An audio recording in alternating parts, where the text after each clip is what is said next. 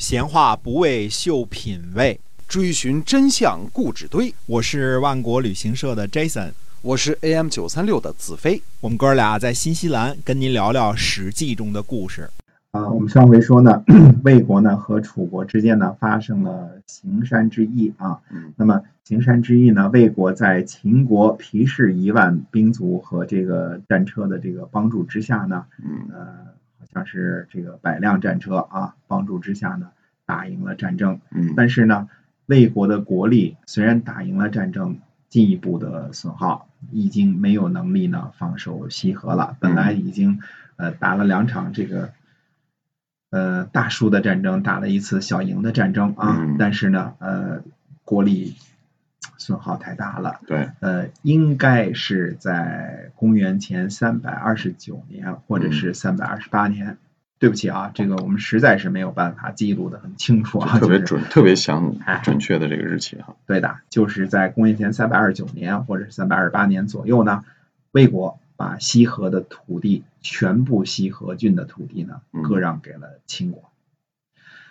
那么，《战国策》呢和这个这个《战国策》的秦策当中呢，有一则记载说，呃，在魏国和楚国战于行山的时候啊，魏国呢曾经答应割让土地给秦国。很可能呢是在这个呃秦国呢出兵支援之后呢。呃，楚威王呢在南阳吃了败仗，秦国呢就去找这个魏国呢索要答应的土地，魏国呢这个时候反悔了，不肯割让了。啊，嗯，就是你派我，你给我派兵嘛，打赢了嘛。嗯，因为当时这个这个国家之间已经特别不讲信义了啊，不肯割让。那么秦国的这个一个叫嬴建的这个人呢，大臣呢就对秦惠文君说了，说。大王为什么不去对楚国人说？说魏国呢许诺寡人的土地，现在呢，呃，魏国呢战胜，却背弃了寡人。嗯，大王呢想和寡人见面谈谈吗？嗯，魏国呢害怕秦国和楚国联合，则必定会割地。这样呢，魏国战胜了楚国，却把土地呢丢失在秦国，就等于楚国把土地啊给了。秦国一样，将来呢，秦国这个报仇给楚国的资本呢就更加雄厚了。魏国弱，如果坚决不割让土地呢，让楚王从南面攻击，大王从西边攻击，那魏国就危险了，就危了。秦惠文君说呢，说善，这个计策就好。于是呢，就去和楚王说，呃，我们要见面谈谈。那么楚王呢？就扬言要去见秦国的国君啊，说这个而且是大肆扬言，我们得去这个秦国看看秦国老大了啊，对吧？哎，魏惠王听说之后呢，非常的恐惧，于是呢就答应割地。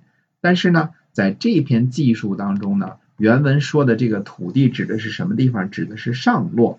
上洛呢，就是所谓的这个商巫之地啊，这个。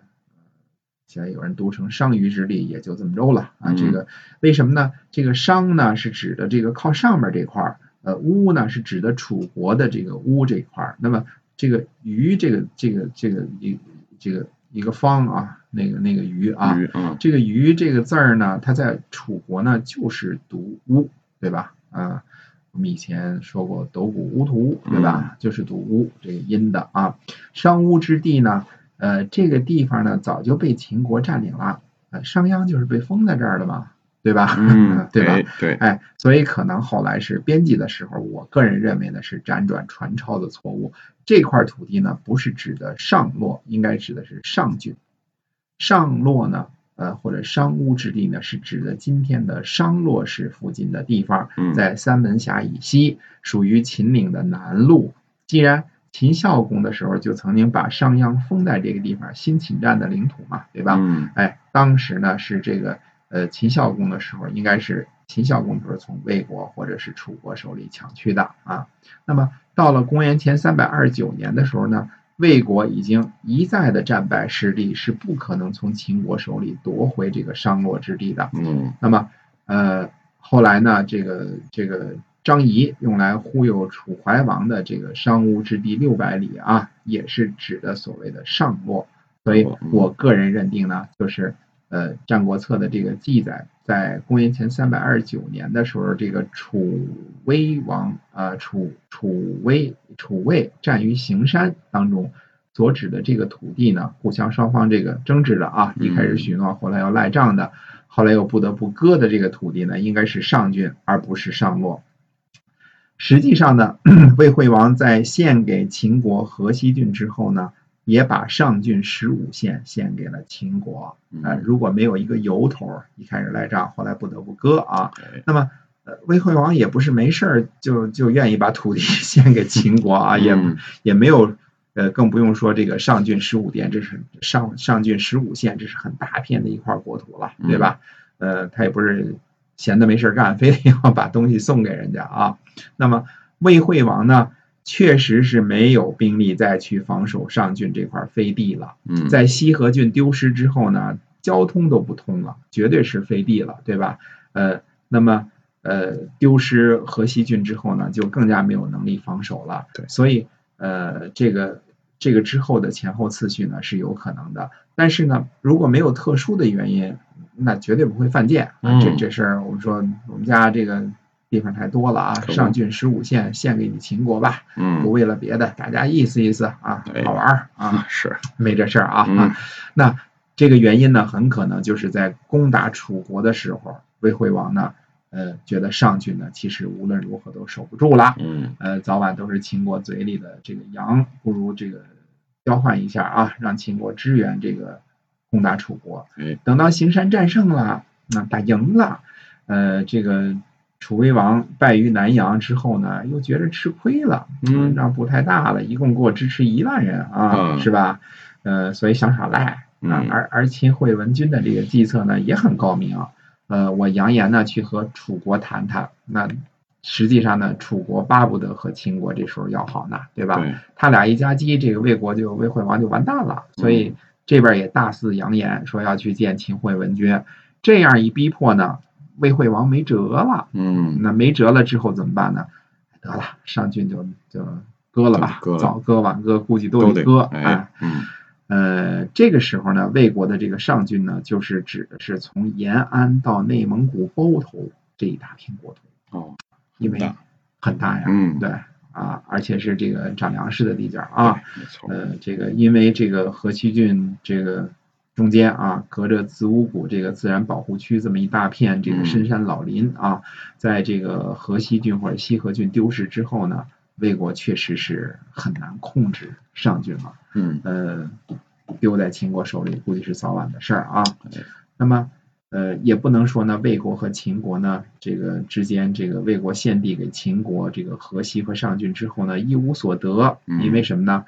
呃，从楚国手里抢了一些个地盘，也就是河南的一些个地盘啊，也缓解了和秦国的一些矛盾。嗯啊，到后来呢，公元前三百二十七年的时候呢，秦国就把交和曲沃这两个。原来就属于魏国河东郡的这个城邑呢，归还给了魏国。嗯嗯，但是呢，呃，感觉着秦国呢依然占领着分阴和皮氏，呃，从这儿呢出发呢，再想去攻打交和曲沃呢，呃，那都是随时可行的，因为黄河都不用渡了嘛，对吧？占了山西一块地方啊。而这个时候的秦国呢，应该是很满足、很高兴。嗯，为什么呢？因为秦国收回了西河郡和上郡，又平定了义渠之乱啊，可以说呢，这个呃后院已搞定，高枕可以无忧了。哎，从此东临黄河啊，雄氏、韩魏两州，呃，地势呢进可攻，退可守，这应该是从秦穆公的时候都未能实现的境况啊。嗯，这个。好的不得了啊，美得很啊，非常非常开心了啊。那么加上这个商鞅变法之后呢，这个粮食丰收啊，军队勇悍啊，战胜了不可一世的魏惠王啊，这个秦国呢，应该是扬眉吐气的时候了。嗯，呃，秦国呢。